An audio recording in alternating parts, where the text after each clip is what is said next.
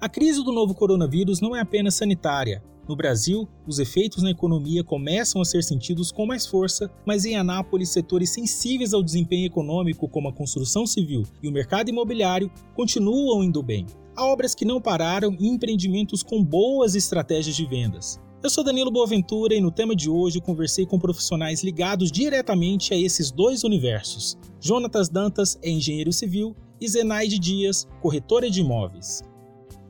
Olha, Danilo, é uma questão é, para a construção civil é um pouco lógico, assim, apesar das crises, os grandes empreendimentos eles não param. É, ou seja, os empresários, os grupos, as corporações, elas precisam continuar, certo, com seus cronogramas, mesmo com a crise, para que esses empreendimentos não possam implicar em mais custos e prejuízos que poderiam ser irreparáveis. Entendi. Você quer dizer então que ah, quando quando vai ser feito um planejamento de um empreendimento, ele prevê até crise pelo caminho? Sim, sim, sempre tem um estudo, sempre tem essa questão que prevê, tem essa previsão. Parar esse, esses empreendimentos implicariam talvez um custo muito maior, um prejuízo muito maior, daria talvez um dano bem mais prejudicial à empresa. Entendi. É, é razoável a gente esperar que projetos não, não estavam, que estavam apenas no papel, sejam colocados na gaveta ou a situação, até que a situação econômica fique mais clara, ou seja, empreendimentos que haviam sido lançados, mas o alicerce não tinha, não tinha começado ainda. Muito uhum. provavelmente esses têm condições de parar agora ou ainda assim é, pode ser que eles, as obras de fato comecem? Não somente razoável, mas é cauteloso também fazer isso em um momento de crise econômica.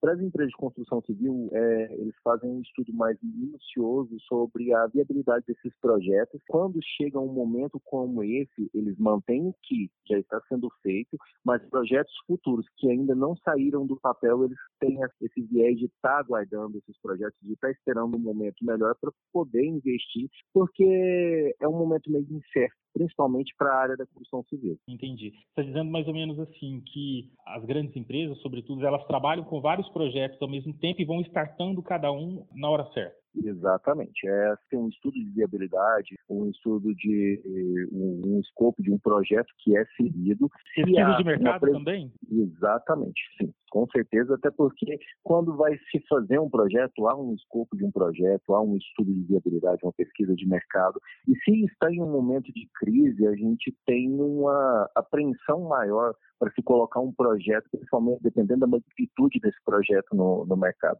Entendi. Para quem tem liquidez nesse momento, está com, tá com dinheiro guardado, seja uma poupança ou então em algum fundo de investimento, o ideal é aproveitar a crise para construir gastando menos ou isso é bem relativo? got you.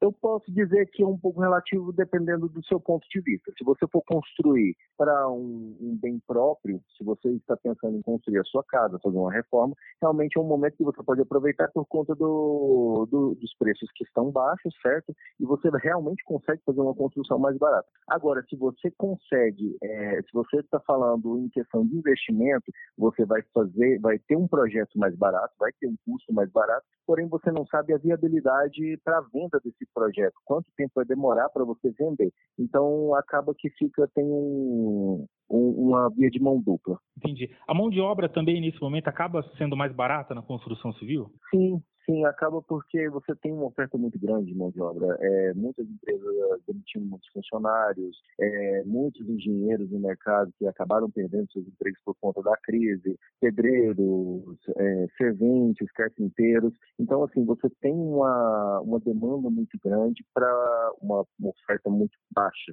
vamos dizer assim. Entendi. E para quem tem propriedade, se quiser vender, tem que ter em mente que vai ter que ser por muito menos do que o valor real. Infelizmente, momento de crise não é o momento de se vender. É, isso é claro porque uma real depreciação sobre o valor dos imóveis, até porque você não tem uma, uma procura. E quem vai comprar normalmente, vamos vamos falar de, de imóveis populares. A pessoa que, que vai comprar um imóvel popular, ela está pensando se ela vai continuar com o emprego dela, se ela vai ter a condição de estar pagando esse, esse, esse imóvel.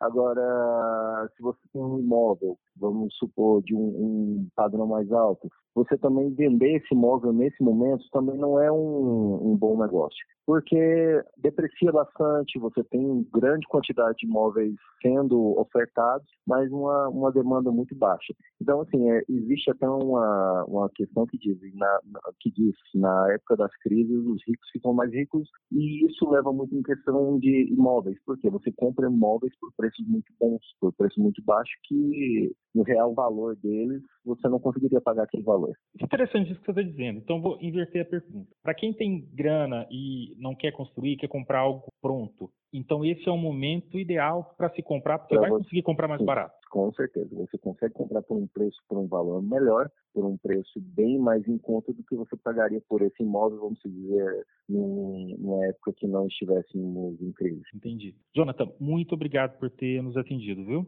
Que é isso, meu amigo. Prazer foi meu. Eu queria ter mais.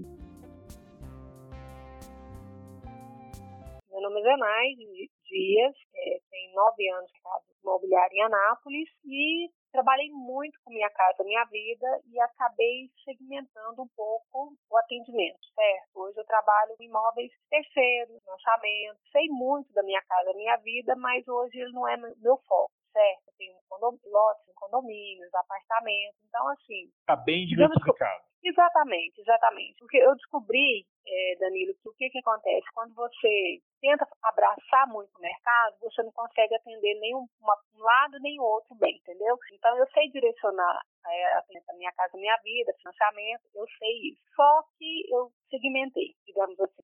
Entendi. Até aproveitando um pouco da sua vasta experiência, uh, você deve saber que o setor imobiliário ele é sensível né, às crises econômicas, mas isso não significa que as compras, vendas e construções param, não é mesmo? Não, com certeza. Por exemplo, na primeira semana que a gente teve que a história de fecha, fecha tudo, meio que todo mundo ficou meio e agora, né? Ficou aquela coisa, inclusive construções pararam, mas o mercado ele não para, né? A venda não para. Então, houve um primeiro susto, primeiro impacto, mas as coisas foram voltando, as construções foram voltando. Então, foi assim, é, continuou o atendimento. E para surpresa, por exemplo, eu tenho amigas que trabalham em outro setor, digamos em Goiânia. Ela, depois do primeiro mês, teve foi um aumento de vendas. Olha só. Por quê? Foi, porque eu te cortei. Não, não, não. É, você estava explicando por quê que isso está acontecendo, né? É, o que, que aconteceu? Quando a pessoa viu a necessidade dela ficar dentro de casa, muitos optaram, peraí, eu posso comprar uma casa no condomínio de chácara. Então, teve esse aumento de procura para o seu segundo imóvel, entendeu? Entendi. Então, automaticamente tem gente também se desfazendo de patrimônio, seja porque acabou em alguma dificuldade, precisa se reequilibrar é, financeiramente, ou até mesmo porque quer aproveitar esse momento em que tem gente mais interessada em comprar, está disposta a vender. É mais ou menos isso? Exatamente isso. O que, que acontece? Tem dinheiro agora, o momento é por quê? Porque quem compra imóvel nunca erra. Isso é uma coisa que eu já ouvi meus avós falavam isso, entendeu?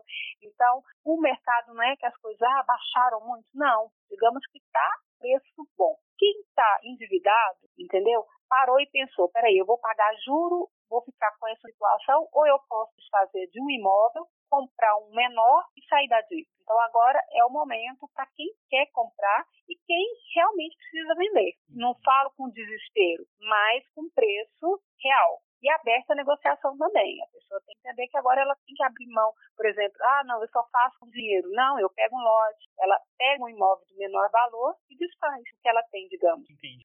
Então, aproveitando, é que conselho você dá para quem tem dinheiro para poder comprar né, um imóvel e também para aquela pessoa que está em dificuldade e precisa se desfazer de algum patrimônio para estabilizar as finanças?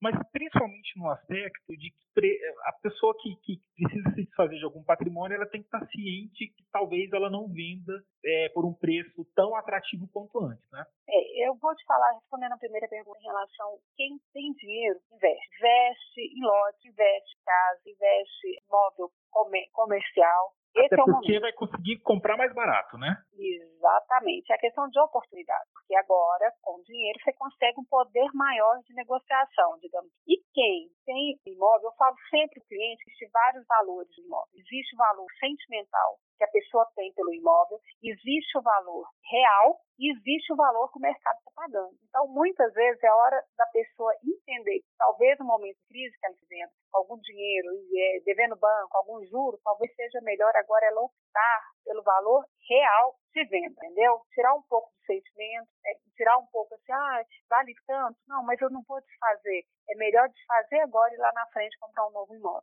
Zenaide, muito obrigado por ter conversado com a gente, viu? Imagina, um grande abraço.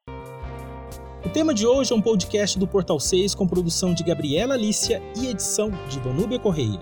Você pode ouvir nossas entrevistas, análises e bate-papos na sua plataforma preferida como Spotify, Google Podcast e Apple Podcast. Antes de me despedir, lembro que procurar um profissional na hora de comprar, construir ou se desfazer de um patrimônio é o melhor caminho. É isso, até o próximo tema.